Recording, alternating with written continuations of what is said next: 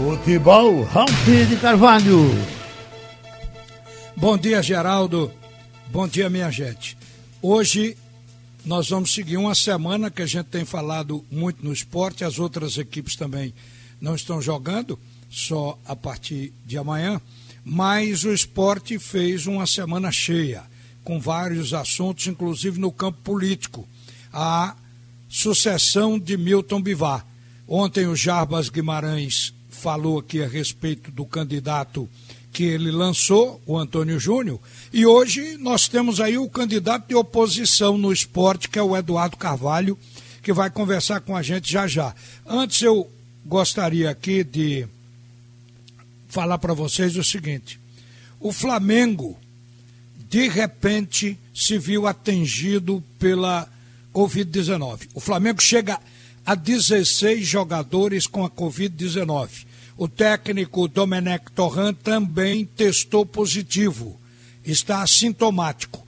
Até o momento, são 27 casos confirmados de contaminação pelo coronavírus na delegação que viajou o Equador para os Jogos da Libertadores do Flamengo. Vou citar apenas alguns nomes porque a gente tem aqui a relação dos 27 contaminados, mais uh, jogadores do elenco. Os zagueiros Léo Pereira, Gustavo Henrique, Tula e Rodrigo Caio. O lateral René está com Covid. Os volantes William Arão e João Gomes. O meia Everton Ribeiro e o goleiro Gabriel Batista. O presidente do Flamengo está com coronavírus e mais cinco membros da comissão técnica. O Flamengo entrou na CBF com pedido para adiar o jogo contra o Palmeiras domingo pelo Campeonato Brasileiro. Então, este aqui, o Flamengo, nessa crise do coronavírus, vai ser um aniversário do esporte, depois que o esporte passar pelo Bahia, agora no dia 4 de outubro. O esporte vai jogar com o Bahia, que é o vice-lanterna da competição, e em seguida vai enfrentar o Flamengo diante dessa crise toda que o Flamengo está vivendo. Mas vamos conversar com Eduardo Carvalho, candidato à presidência do esporte, como todo mundo sabe, o esporte antecipou as eleições. Eduardo, bom dia. Ralf, bom dia, Geraldo, bom dia, Nação Rubro-Negra e meus amigos aí do Movimento A Razão para Viver. É um prazer e uma honra falar com vocês. Olhe, o que leva um candidato ou um rubro-negro a se tornar candidato numa crise, numa dificuldade como essa que o futebol está vivendo e o esporte está exatamente no olho do furacão. O que lhe motivou a se apresentar como um candidato de oposição a Milton Bivar? Ralf, antes de responder a sua pergunta, diz da minha, da minha emoção em falar com você, porque falar com você me faz lembrar do meu tio, meu querido tio Carlinhos, Carlos Aloysio, que foi quem me apresentou a você. Lembro bem. jogo, por volta de meio-dia, porque ele era o primeiro a chegar, cuidava do campo, né, lá da Ilha do Retiro, e nós estávamos passando, deixa ele apresentar aqui o meu jornalista né, de futebol aqui, de esportivo, Ralf de Carvalho. E eu me lembro bem dessa cena, a gente estava ali, saindo ali da, da sala de, de imprensa, né, você estava do lado de fora. Para mim, então, é sempre uma emoção muito grande lembrar do meu querido tio Carlinhos. Bom, o que leva a gente a, a fazer isso, segundo minha mulher, é loucura. Né? Mas na realidade é paixão, é amor. É, a gente entende que uma instituição como o Esporte do Recife, tradicional, tá? ela tem um, um, papel fundamental, não somente no cenário do futebol, no cenário nacional, mas também e principalmente aqui na sociedade pernambucana. Tá? Então nós não podemos perder de vista esse compromisso que nós temos enquanto rubro-negros e tratar bem a coisa que a gente ama. E o que a gente ama é o Leão da Ilha, é o Esporte do Recife. Então, o que nos move é a emoção, é o amor né, pelo Leão da Ilha e pelo Esporte do Recife. Agora, é, o que você vê de errado na administração atual do Milton Bivar? Veja, a administração atual, ela tem um, um pecado capital. Tá? ela patrocinou e trouxe de volta para dentro da Ilha do Retiro, para casa da família rubro-negra, a torcida jovem, para iniciar a conversa. É público e notório o acerto que foi feito pela tua gestão, mas sem nenhuma contestação, que eu saiba, inclusive do seu conselho, no que diz respeito a. Não, no que diz respeito não, junto à, torcida jovem. No dia da eleição, inclusive, nós tivemos o dissabor e o constrangimento de ver os membros da atual gestão, a gestão eleita, inclusive o seu presidente, entrar nos braços da torcida jovem dentro do Salão Novo da Ilha do Retiro e permitir que a, as bandeiras da torcida jovem fossem hasteadas e tremuladas no Salão Nobre da Ilha do Retiro. Isto é um absurdo, isso é inadmissível. Então, esta é a primeira questão. A segunda questão é que o esporte exige, os torcedores do esporte exigem há muito tempo uma transparência radical tá, no que diz respeito às suas contas. E, infelizmente, isso foi prometido pela atual gestão, copiando uma promessa nossa de campanha à época, e não foi realizado, não foi dado ao torcedor e ao sócio. Tá? A gente sabe que, inclusive, pela imprensa, que há coisas que nos trazem, nos trazem perplexidade. Taxa de jogo de futebol sendo paga com cheque de terceiro, não é verdade? Dinheiro que está. Dizem que a Rede Globo vai novamente antecipar, e não há qualquer esclarecimento borderou que não está sendo é, apresentado à CBF da forma como deveria ser apresentado. Né? Então, tudo isso nos traz constrangimento, eu repito, e perplexidade. Isso é para começar. Em segundo lugar, em terceiro lugar, é nítido, né, ou é nítida a, a mais que absoluta falta de planejamento da atual gestão. Vou lhe dar exemplos concretos, que eu não costumo falar, né, sem tentar demonstrar através de fatos o que está acontecendo. Nós tivemos, nós estamos no quarto técnico de futebol. Cada técnico de futebol contratado pela atual gestão tem um perfil diferente. O que significa dizer que nós estamos sacudindo dinheiro fora. A diretoria atual do esporte não tem um perfil definido para o seu técnico. Tá? Isso resulta em despesa, claro, não só pela contratação e dispensa do técnico e comissão técnica, mas pela contratação e dispensa de mais de 40 atletas. Não é verdade? Então não há planejamento, não há definição do que fazer. Sem falar né, no descalabro é, da parte dos é, esportes olímpicos amadores. Todos eles fechados, ou em sua quase que maioria absoluta fechados, sem também qualquer plano de voo, sem qualquer carinho, sem qualquer atenção. A Ilha do Retiro, para terminar minha síntese, está absolutamente abandonada, mas não é de agora por conta da pandemia, não. É desde o início da atual gestão. Não há nada, não há nenhuma, nenhum, nada que se apresente de atrativo aos sócios tá, pela atual gestão para comparecer à Ilha do Retiro. Nada, absolutamente nada. Então eu acho que a atual gestão, tá, ela deixou e vem deixando muito a desejar. O Eduardo Carvalho, você não desconhece a influência que tem uma boa campanha com o time de futebol numa eleição de clube, não apenas no esporte. E o Milton pode até chegar na eleição fortalecido, porque o esporte começou num processo de crescimento técnico. Inclusive, o jogo de ontem marca um bom momento desse time de futebol. Então, você está contando com isso na, na sua campanha, ter que enfrentar, porque o Milton Bivar, ele não aderiu ainda à campanha de Antônio Júnior, que foi lançada ontem pelo Jarbas. Pode ser até que ele tenha um candidato próprio para lançar. Então, essa questão do, da motivação através do time do futebol da campanha pode ajudar o presidente atual nessa, eh, nesse seu combate que você está fazendo como oposição. Você avaliou bem isso? Claro. Veja, há um dilema né, visceral, né, coronariano. Eu sou oposição à atual administração e, no entanto, no entanto torço não é, pelo sucesso do futebol.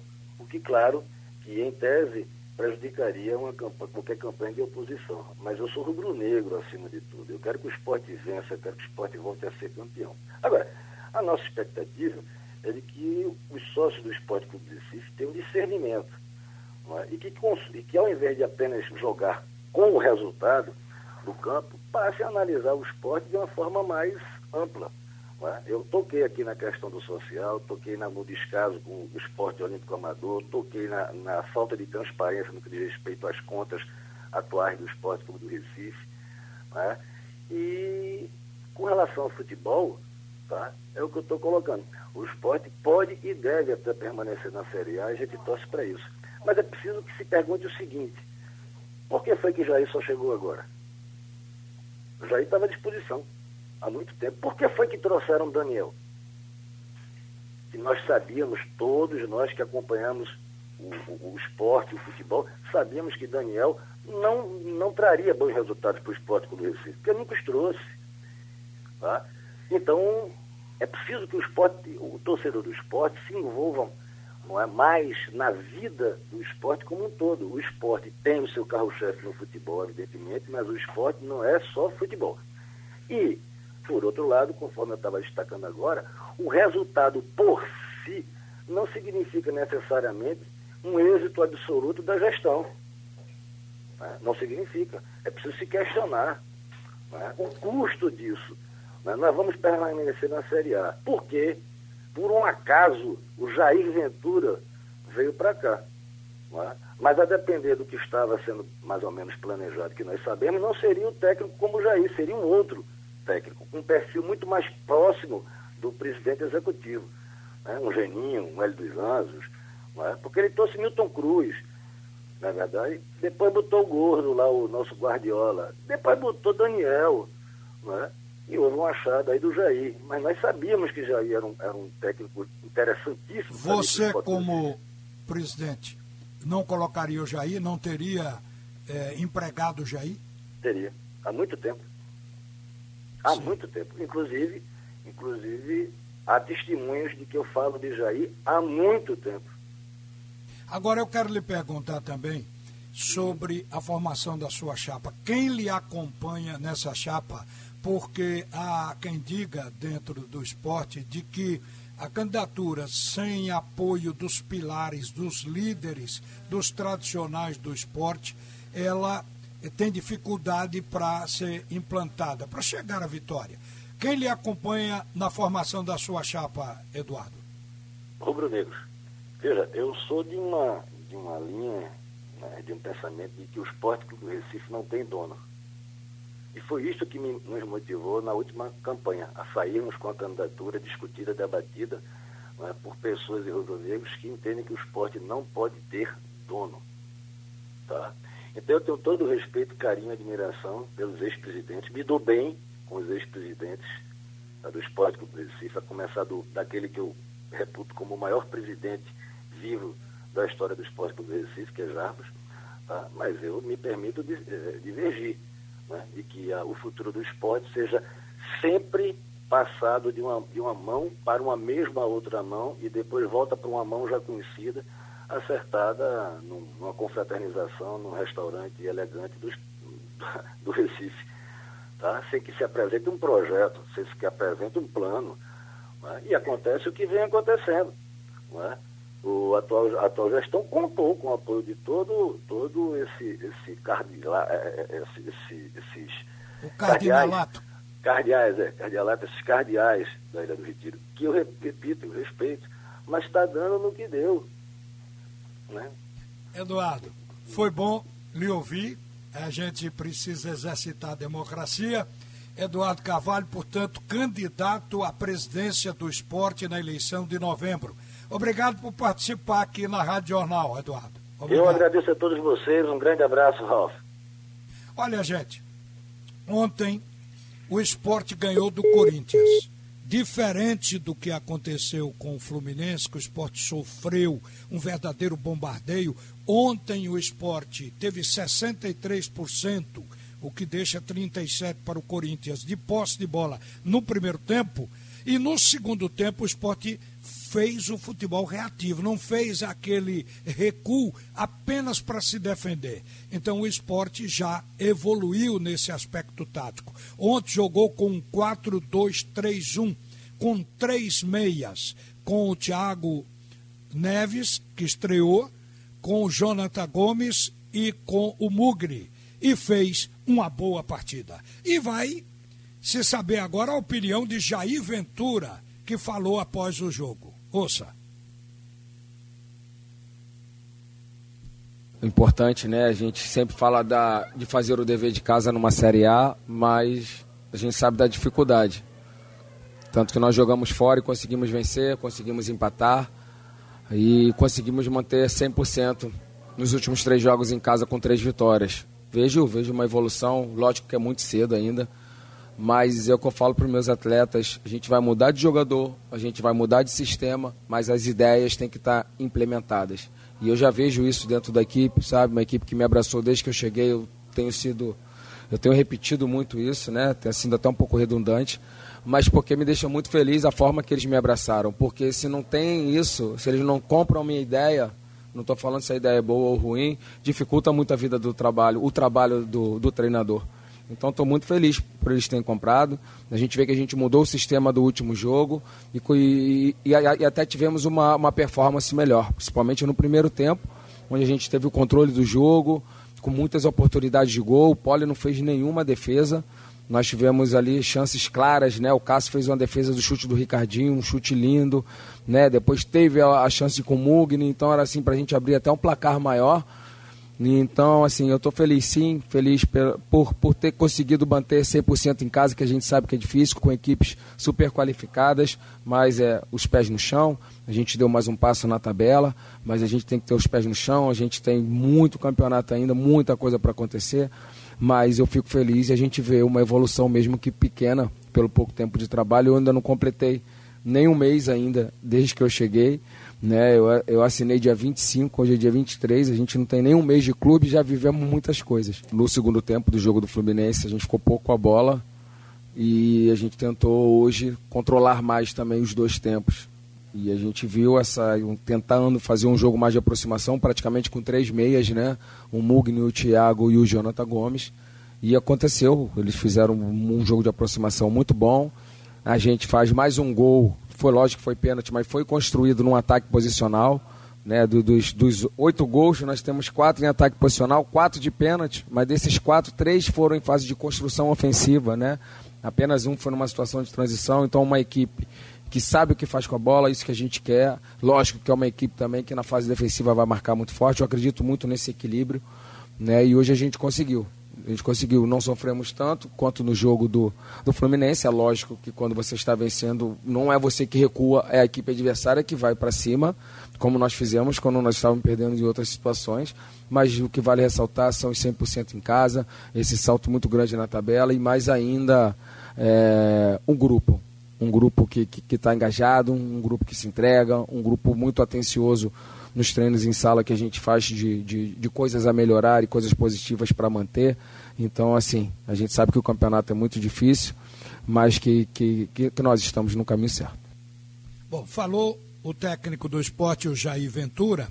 E o esporte, no momento, é o sétimo colocado com 17 pontos, está encostado no G6 que se chama da Zona da Libertadores. Quer dizer, o esporte está hoje numa posição de Sul-Americana. O próximo adversário é o Bahia.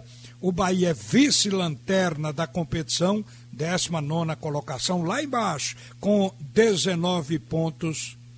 É, com, é, perdão, com a 19 posição. Então, o Bahia pediu para passar o jogo do dia 3 para o dia 4.